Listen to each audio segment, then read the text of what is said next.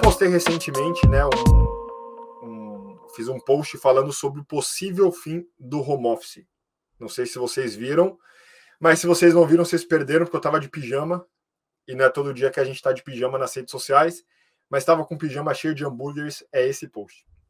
Então, quem viu, né, eu estava falando ali sobre o aumento do preço médio de aluguel na, na Faria Lima, que é a região queridinha dos bancos de investimento, é a região queridinha também de algumas empresas de tecnologia. E aí a gente começou a refletir sobre isso, né? Por que, que será que o preço médio está aumentando? A busca está aumentando para caramba de escritórios, de lajes corporativas. O que será que está acontecendo?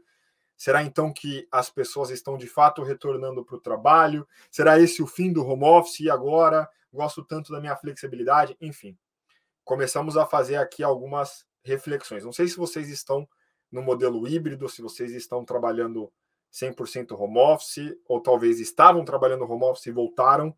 Conta aí qual é a realidade de vocês, para eu dar uma olhada. Mas nesse post eu falei muito sobre isso, né? Da questão desse aumento de preço da, da busca por, por imóveis. Foi um post muito legal. A galera do LinkedIn Notícias reconheceu, destacou, compartilhou o post, saiu, né? Na, naquele quadro lá de principais notícias e destaques do dia e teve um alcance muito bom. O post alcançou aí mais de 500 mil pessoas, então foi gente pra caramba, gente que me escreveu, que me adicionou, que é, queria continuar a conversa sobre o post, então achei legal falar sobre esse conteúdo aqui, a gente dá uma aprofundada também.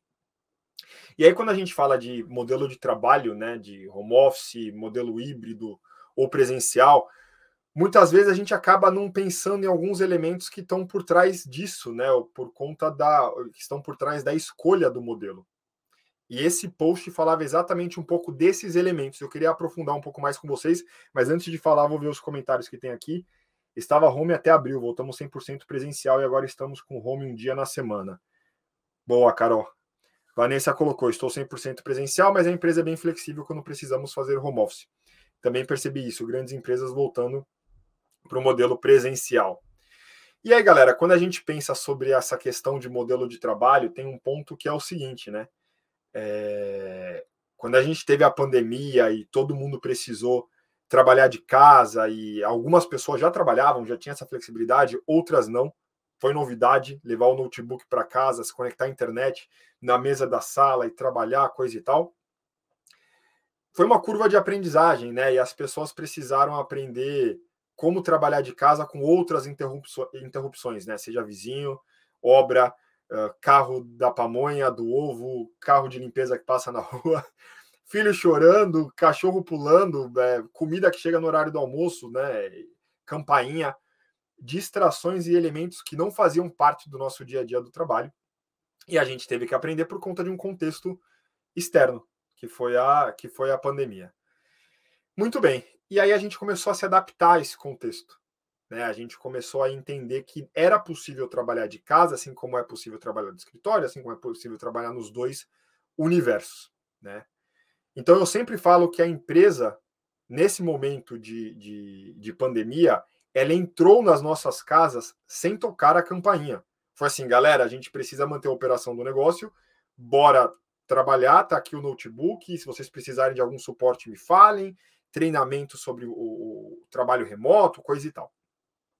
Então a empresa entrou na nossa casa sem tocar a campainha, agora a gente vê muitas vezes a nossa casa entrando nas empresas sem passar o crachá.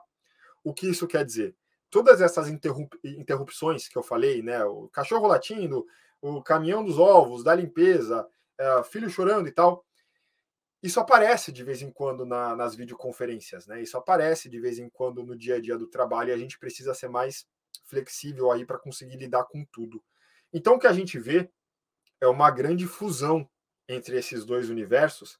E nessa grande fusão a gente precisa ter muita flexibilidade e empatia para entender a realidade do outro.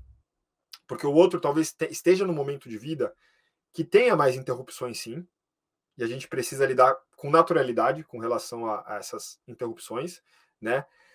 É, sem a pessoa sofrer, porque tem muita gente que sofre, fala assim: ah, desculpa, é meu cachorro, meu gato, é meu filho, meu filho chora, e ah, meu Deus, desculpa. E a pessoa fica sem graça, fica vermelha, fica chateada e tal. e a pessoa não tem culpa, né? Hoje em dia a gente precisa lidar com a nossa vida pessoal dentro do trabalho também com um pouco mais de naturalidade, porque o trabalho entrou na nossa casa quando precisou entrar. A gente não pode esquecer disso, que é um fato.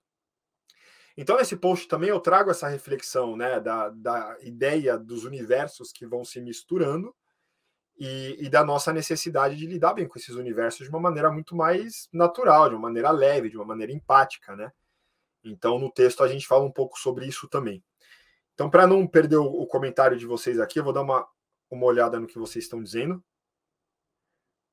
Home office é vida. Estou no modelo híbrido. Essa flexibilidade é incrível. Se a pessoa tem disciplina, entrega de fato suas tarefas. Na minha empresa, quase todos voltaram. Sou de TI e não voltamos, mas acho que isso vai forçar a nossa volta, infelizmente. A galera de TI tem falado: TI não volta, TI não aguenta trabalhar presencial e tal. E muito legal, Carlos, ver a sua, a sua mensagem, porque é uma das reflexões, né? Muitas empresas estão mantendo TI 100% remotos, né, remotamente, até porque TI tem uma operação muitas vezes distribuída pelo Brasil e pelo mundo. E como seria esse retorno, né? Então esse é um ponto também para a gente pensar. O tempo que gastava dentro do fretado, eu estudo, me exercito bem melhor.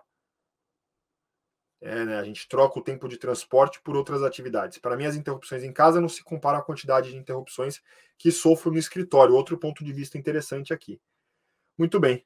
Vou dar só uma olhada aqui nos comentários. Sou fã. Boa, brigadão. Show de bola, galera. A gente vai conversando sempre que possível. Eu passo para paro para bater o olho aqui para a gente bater um papo. Muito bem.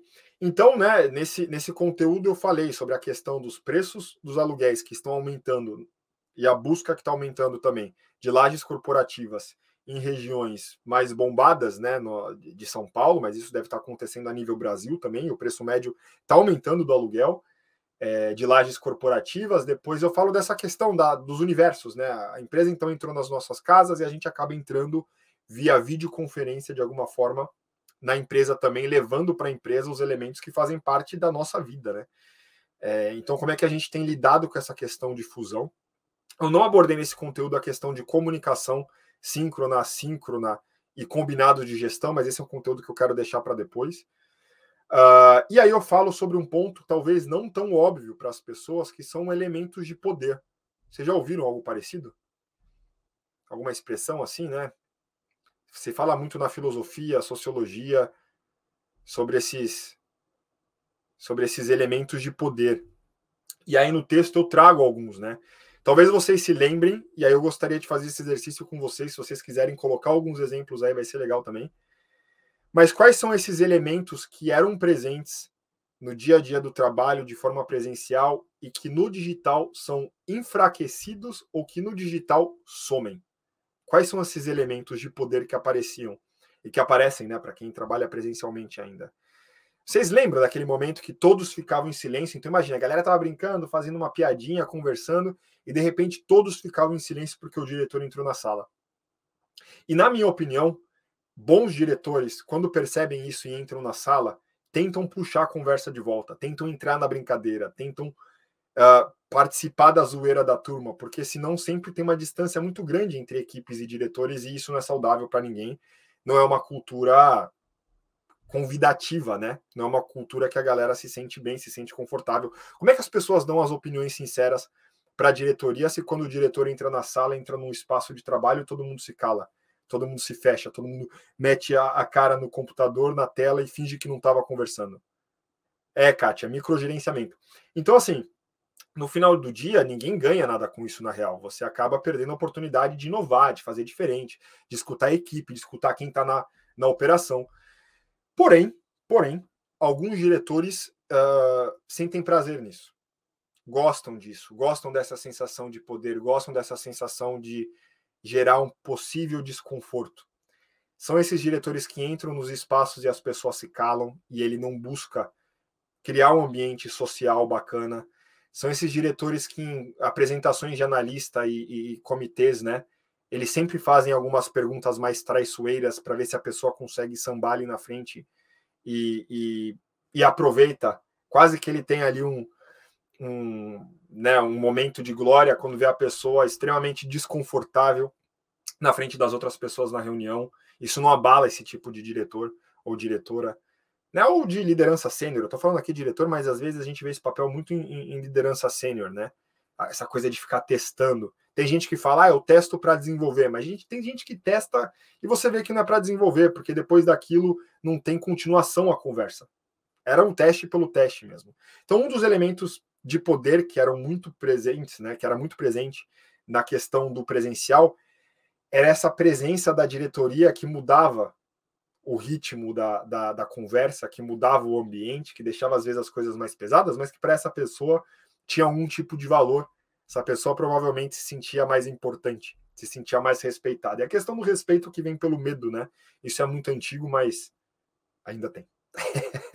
Infelizmente, ainda tem isso um inibidor de inovação que, se a diretoria e a liderança sênior soubessem, eles mudariam o comportamento. Né? Não digo todos, alguns. Alguns mudariam o comportamento. Então, esse é um dos pontos. O outro ponto, galera, que vai contra né, uh, essa, essa questão mais da flexibilidade, do trabalho remoto, e, e que é um elemento de poder também, é, são as diferentes salas de reunião.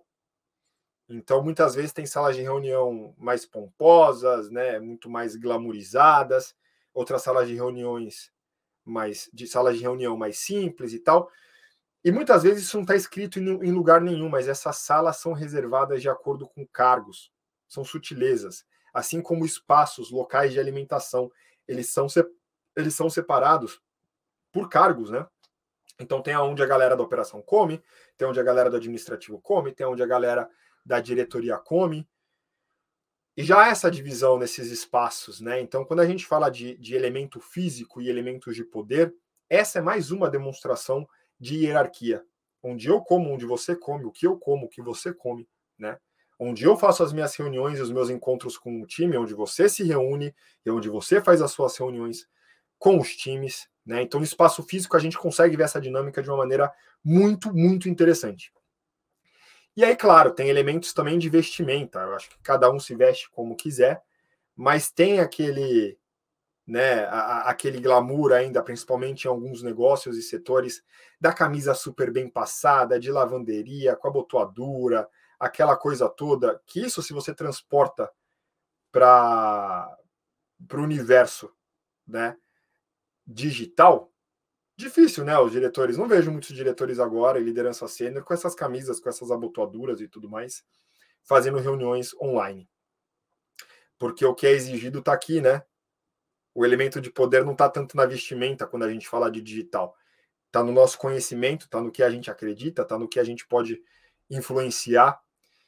E, e aí isso se perde, né? Então, outros elementos, como vestimenta, também não, não tem uma atuação tão forte no digital, e claro, aqueles quadros, né, galera, da família, nos passeios internacionais, os quadros com certificados de MBA que ficavam atrás ali da dessa liderança sênior, com muito orgulho. Eu acho que as pessoas têm que ter orgulho sim da trajetória dos estudos, não é isso que eu estou dizendo. O que eu estou dizendo é que esses elementos passavam mensagens. Os elementos no espaço físico passam mensagens.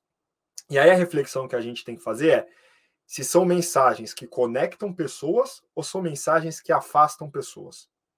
E quando a gente fala de inovação, de gestão de times, né, a gente precisa buscar uma conexão entre pessoas. E elementos de poder geralmente afastam. O refeitório, a presença do diretor quando todos se calam, a vestimenta, né, os locais aí de, de, de reunião divididos por cargos. Então, tudo isso que a gente está falando são elementos de poder que afastam que em algum momento da vida corporativa eram bem vistos ou eram interessantes, né? E aí no digital a gente está todo mundo nessa tela plana. Pá! Tá todo mundo assim no mesmo plano, no mesmo nível. E a cobrança ela passa a ser muito mais intelectual, ela passa a ser muito mais do que eu acredito, do que você acredita, como é que você contribui para o meu trabalho, como é que eu contribuo para o seu, quem deve estar nessa reunião, quem não deve estar. E aí a gente olha para esse diretor que gostava de uma de uma cultura de comando e controle, que tinha todos os seus elementos de poder que criavam esse escudo, e se pergunta: esse diretor está mais feliz no digital ou está mais triste no digital? Então, essa é uma reflexão que eu quis trazer no post que eu fiz no LinkedIn, é, que eu acho que ela é uma reflexão que não é óbvia. Eu acho que muitas vezes a gente para em algumas reflexões sobre ah, por que, é importante, por que o presencial, por que o, o remoto, tem a questão do transporte, tem a questão do tempo, tem a questão do. Mas eu acho que a gente precisa, às vezes, mergulhar em alguns temas que a gente não discute tanto, mas que a gente sabe. No fundo da nossa cabeça, esses temas estão ali, né? E a gente precisa começar a fazer esse tipo de, de conexão. Então, quando a gente olha para as empresas e que estão voltando para o modelo presencial e poderiam estar no modelo digital, no modelo remoto, uh, poucas empresas estão comunicando os porquês para os colaboradores. Isso não sou eu que estou dizendo, tá, galera? Isso é o que eu recebo pelos directs de várias pessoas. E claro, eu não vou abrir aqui empresas nem pessoas, porque para mim é mais interessante discutir o tema do que o, o, os exemplos, né? Então, isso chega para mim nos, nos directs e tal. E é muito interessante porque não chega com as justificativas do porquê as pessoas estão fazendo esse retorno para o presencial. Chega da seguinte forma: estamos voltando, vamos voltar. Mas não tem muitos porquês. E aí, quando a gente fala de, de modelo de trabalho, algo que deve pautar o modelo de trabalho é produtividade. Com certeza, a empresa quer produzir bem, quer produzir mais, quer gerar lucro, né? São empresas. Uh, e claro, cultura, clima, modo de trabalhar, modo de fazer gestão. Então tem tudo isso aí em jogo. O que a gente precisa pensar é, se uma empresa está no modelo 100% digital ou está no híbrido, os resultados estão bons ou melhores, qual é o risco dessa empresa voltar para o presencial? Essa empresa escutou a opinião dos times sobre qual é o modelo de trabalho que faz mais sentido para eles? Sim, não, por quê? Essa decisão vem top-down, como essa decisão é recebida pelos colaboradores em um contexto em que as pessoas podem filtrar vagas agora por modelo de trabalho, não só por faixa salarial. As pessoas têm buscado vagas de trabalho já perguntando, mas é presencial, é híbrido, é à distância? Porque às vezes a pessoa quer morar em outro lugar, ou mora no interior, ou mora longe dos grandes centros. Então as pessoas estão escolhendo trabalho não só por salário e benefícios, as pessoas estão escolhendo trabalho por, é, pelo modelo de trabalho, né? Isso é muito interessante, porque se a diretoria está buscando fazer essa mudança para o presencial por uma questão de ego ou de cultura de comando e controle, tem um grande risco aí. As pessoas podem sabotar esse retorno. E essa sabotagem não acontece de forma explícita. A gente tem falado muito do, do quiet, né? Do quiet quitting e tal, tudo agora é silencioso. Tudo acontece de forma silenciosa, mas acontece. Então, até o convite que eu gostaria de fazer para as empresas que estão fazendo essa, essa, esse retorno para o presencial é olhar o turnover da galera quando eles estavam 100% remotos e o turnover da galera nos primeiros seis meses, depois que eles passaram para o modelo presencial de novo, para ver se o turnover aumentou ou diminuiu. E fazer uma análise do turnover né, galera? Turnover é a rotatividade, para quem não é de RH, às vezes não está muito é, acostumado com a palavra. Turnover é a taxa de, de, de, rotatividade, né? A gente calcula ali quantas pessoas estão saindo e tal. Então, analisar o turnover do período que a galera estava no remoto versus o turnover da galera no presencial dos primeiros meses. E, junto com esses indicadores, olhar também resultados. Então, será que eu tinha mais resultados no, no remoto do que eu tinha no presencial ou não? Turnover aumentou ou diminuiu? Qual é o meu custo com seleção de novas pessoas? E qual é o meu custo não direto? Que o meu custo não direto é aquilo que eu perco do tipo, eu perco muitas vezes gestão de conhecimento, eu perco talentos que, que tinham dois, três, cinco anos de empresa e foram para empresas do mesmo setor com todo aquele conhecimento. Qual é o risco disso? Qual é o risco de perder isso por conta de modelo de trabalho? Então, o que eu quero trazer aqui, galera, não é dizer que voltar para o modelo presencial é ruim. O que eu quero dizer é a cautela que a gente precisa ter quando toma uma decisão dessa. Porque quando a população, quando os firmeiros e as firmeiras adotam novas tecnologias, as pessoas adotam novos comportamentos também. E diante desses novos comportamentos, o que a gente tem muitas vezes são mudanças de cidades, de locais, de estilo de vida, né? Como é que a gente corrige isso? Tão rapidamente quando a gente fala, galera, mês que vem a gente vai voltar todo mundo, e a pessoa já está lá no norte, está lá no Nordeste, está lá no sul, no, no sul, do país, tá no né? O pessoal foi mudando de, de, de cidade. Então, é, é, um trabalho que precisa ser feito com muita cautela, analisando produtividade, resultados, desejo dos colaboradores. Nesse post eu falo muito que a gente coloca muitas vezes o cliente no centro de tudo, mas não coloca o firmeiro no centro de tudo, né? E os firmeiros precisam estar no centro das decisões também, porque são eles que atendem o, o, os clientes. É de dentro para fora, são é, dos colaboradores para fora. Eu preciso cuidar da satisfação dos colaboradores como eu cuido da satisfação dos clientes. É aí que eu tenho um bom serviço, um ótimo produto, uma cultura forte que é percebida pelos colaboradores também, né? Então, muito cuidado nessas mudanças radicais, nessas decisões top-down. Quais são os indicadores que a gente está avaliando para fazer essa mudança e como a gente tem discutido isso com as equipes. Isso é extremamente importante. Então, eu falo sobre isso também no, no texto que eu postei, né? É, falo da questão do comportamento, que eu acabei de dizer aqui, a gente adota novas tecnologias, adota novos comportamentos, e quando a gente adota novos comportamentos, é muito difícil a gente voltar atrás, né? Se você às vezes achou uma nova forma de trabalhar que é melhor para você, que você se sente mais produtivo e no dia a dia você se sente melhor, por que você voltaria atrás, né? Então as pessoas elas estão tomando essa decisão de forma muito consciente é, hoje em dia. E a outra provocação que eu fiz também para as firmas e para a reflexão do, dos RHs e para a reflexão de todas as pessoas que estão envolvidas nesse tema é a seguinte, né? Eu não vejo muito as firmas voltando para os clientes e falando assim: Caio, a gente está voltando agora para atendimento presencial. Agora você precisa vir aqui na loja quando tiver qualquer problema. Vocês enxergam esse tipo de comunicado quando você é cliente? Caio, para fazer a devolução do produto, você precisa vir para a loja. Caio, você não gostou dessa camiseta? Agora a troca é só na loja. É, a gente estava digital, mas agora a gente quer fazer mais analógico. Nossa empresa, esquece o somos digital, somos digitais. A nossa empresa agora é mais física. E se você é nosso cliente, você precisa vir para a loja.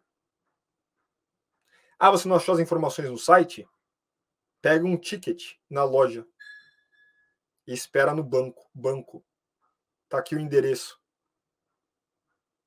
A gente vê esse tipo de. Uma pausa dramática. A gente vê esse tipo de comunicação para os clientes, do retorno do digital para o analógico, do retorno do digital para o presencial. Qual seria o sentimento dos clientes se a gente faz esse tipo de comunicação e se a gente muda? Ruim, né? Porque eles estão acostumados agora com a facilidade que é o digital. Eles têm mais flexibilidade, eles têm o poder de escolha, eles têm todas as informações na mão, na tela do smartphone como seria? Não seria muito bom, né? E aí eu corto essa reflexão e, e, e transporto isso para o universo do trabalho, para os colaboradores. Como é fazer essa comunicação para os colaboradores? Como é que eles vão lidar com essa informação? Como é que eles recebem essa informação? Recebem bem o retorno para o analógico?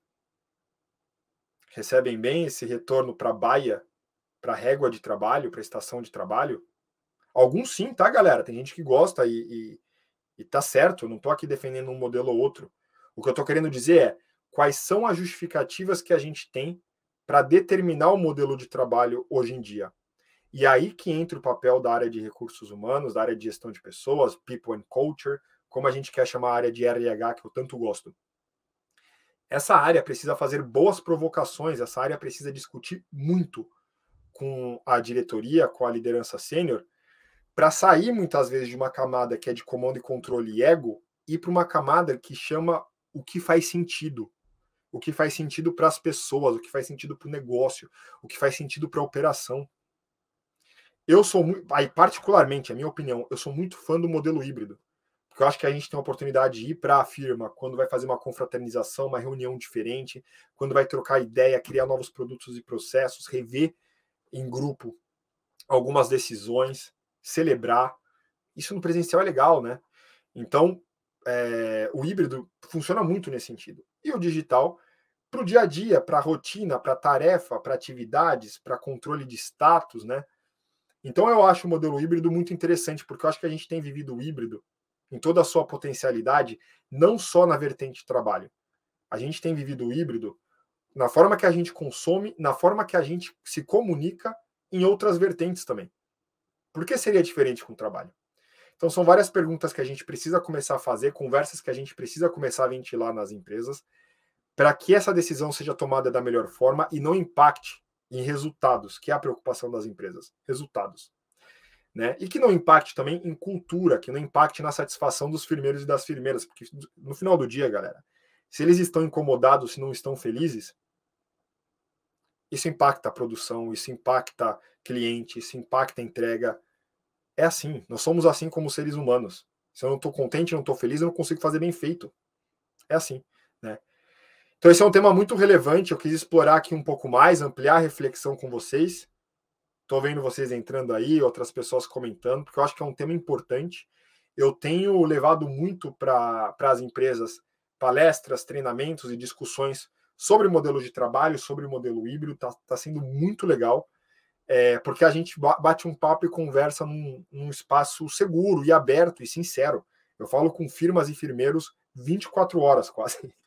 Então, assim, o que eu preciso fazer com essas informações é uma curadoria desses conteúdos e falar para as empresas o que está rolando, quais são os riscos, como eu enxergo essa situação, como os firmeiros têm enxergado essa situação, para que a gente consiga evoluir juntos, né, galera?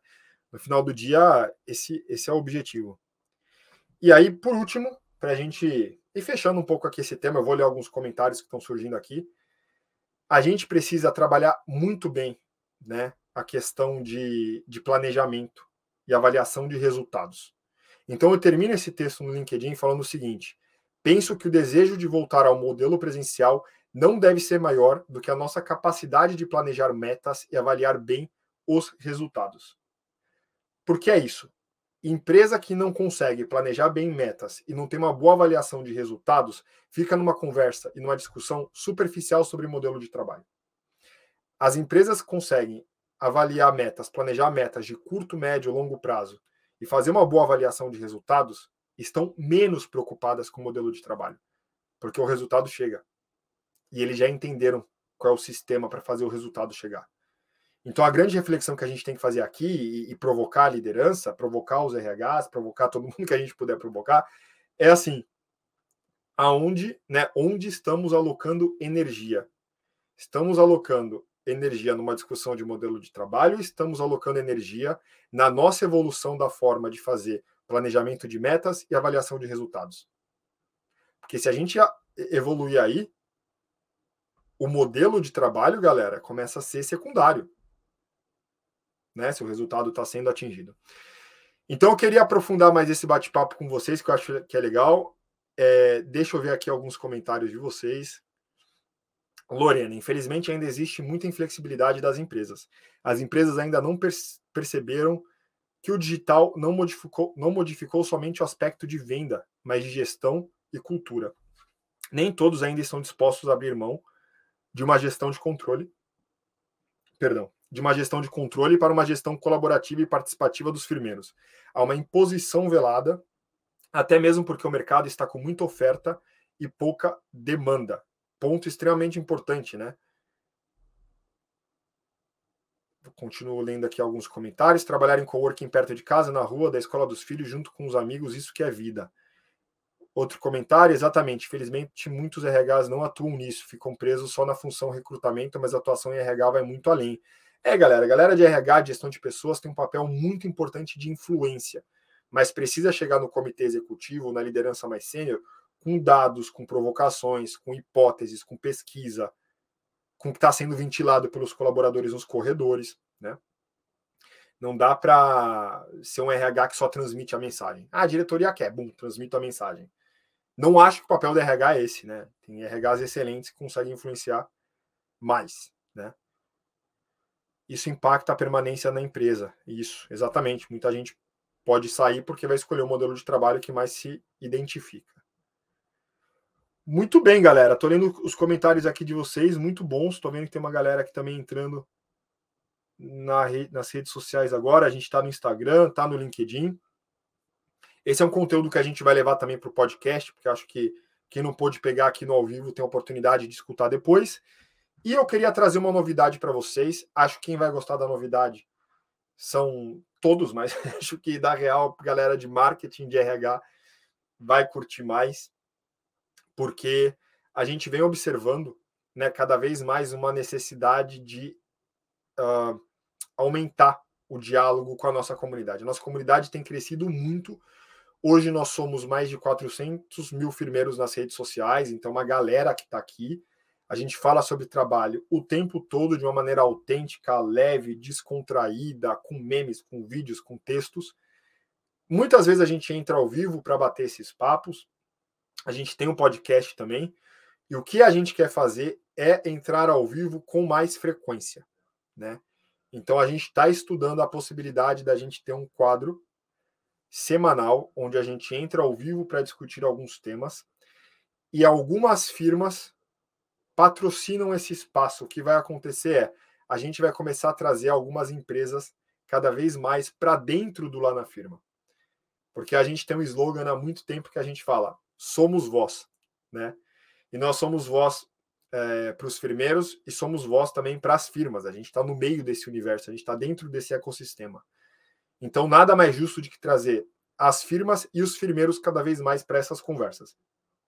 Então, a gente está montando e planejando para o ano que vem, e a gente já vai começar a conversar com algumas empresas nas próximas semanas, essa possibilidade da gente conseguir ter um quadro fixo, onde a gente entra ao vivo nas redes sociais junto com essas empresas como patrocinadores e como produtoras de conteúdo com a gente também, para falar sobre diversos temas do mundo do trabalho, liderança, cultura, inovação, metodologias de trabalho, para a gente ter um universo muito mais de troca também, que tenha conteúdo, tenha informação, tenha reflexão e que as pessoas saiam inspiradas do bate-papo. Essa é a, é a pegada que a gente está criando. Então, nas próximas semanas, a gente vai conversar com algumas empresas né, que já contrataram lá na firma, que já são clientes do lá na firma, e algumas empresas também que a gente enxerga muito potencial, que tem a pegada do lá na firma, para tocarem esse projeto com, com a gente. Então, em breve, a gente tem mais novidades, mas eu já queria contar para vocês, porque se a sua firma é uma firma que olha o, o lá na firma como espaço de conteúdo relevante, quem sabe a sua firma não pode ser uma patrocinadora e ter presença marcada aqui com mais frequência é, dentro dos nossos canais, dentro das nossas redes sociais. Isso é bacana não só para a marca empregadora, mas é bacana por ser uma empresa também que fomenta conteúdo relevante dentro de um espaço de troca, né? Então é isso que a gente está construindo. Em breve a gente vai trazer mais, mais é, notícias. Então é isso, galera. Essa era a novidade que eu queria compartilhar com vocês. Além disso, espero que vocês estejam escutando o podcast. O podcast lá na firma tá muito legal, né? A gente tem vários conteúdos bacana, bacanas, então quem ainda não escutou, escute lá. Quem está no LinkedIn, eu estou deixando o e-mail, né? Se vocês escutaram até o final e falou, putz, talvez a minha firma queira participar, queira ter mais frequência com lá na firma, queira ser um parceiro nesse projeto de conteúdos é, né, nas redes sociais, tá aí o nosso e-mail. Então a gente já começou a montar aqui o, o, material e vai entrar em contato com as empresas em breve, mas vocês também podem entrar em contato com a gente para parcerias e para ações em conjunto, em conjunto, né, em colaboração nas redes sociais. Uh, vamos ver se tem mais algum comentário aqui antes da gente finalizando. Como faço para trabalhar contigo e ter mais aprendizado? Seria muito bom. Boa, Vitor. Galera, eu tenho recebido currículos também. O pedido que o Vitor faz também tem surgido aqui. A gente não tem vagas no momento, sou eu e a Estela que toco lá na firma, é, mas quem sabe no futuro. Eu sempre penso que o futuro a gente nunca sabe o que pode acontecer. E se tiver vaga, se tiver alguma oportunidade, com certeza o primeiro lugar que eu vou divulgar vai ser no LinkedIn, vai ser no Instagram, nas redes sociais, no podcast, nas redes sociais do Lá na Firma. Então, esse projeto a gente está bem animado. A gente vai falar mais sobre ele, ele também nas próximas semanas. É, mas é algo que a gente vai uh, concretizar no primeiro trimestre do ano que vem. A gente quer fazer com calma, né? A gente quer quer trazer empresas que a gente curte, a gente quer que sejam algo legal e que tenha benefícios para vocês também. Que as empresas consigam trazer vagas interessantes para vocês, conteúdos interessantes para vocês, consiga trazer desconto para vocês. Então, assim, como é que a gente utiliza esse canal com tantos firmeiros e firmeiras para potencializar conhecimento, benefícios, essa é a ideia que a gente que a gente tem, a gente está construindo aqui a várias várias mãos. Eu, Estela, Caissara e Felipa, várias mãos. E com a entrada das empresas em breve. Beleza, galera? Espero que vocês tenham gostado. Como eu falei, entraremos uh, mais ao vivo, em breve em novos formatos de uma maneira diferente. Se vocês tiverem ideias de conteúdo, pautas, putz, Caio, eu vi isso aqui, achei que a cara do Lá na Firma é legal, me manda. Eu, eu tenho tentado responder o máximo que eu posso das pessoas nas redes sociais e sempre fico ligado no que chega para gente, beleza? Então vamos trocar ideia, porque o foco do Lá na Firma é a gente ter uma comunidade que conversa. Não é só sobre o meme, sobre viralização, né? É uma comunidade que compartilha conhecimento, que se diverte, que busca a evolução do mundo do trabalho. Belezinha? Galera, brigadão. Curti muito estar aqui. Boa Copa. Faremos mais memes do Richarlison, faremos mais memes da Copa. No Instagram tá muito legal, é arroba lá, underline na firma. A gente está fazendo uma série animal da Copa, né? Espero que vocês estejam se divertindo também, porque eu estou me divertindo muito. Beleza? Até a próxima, galera.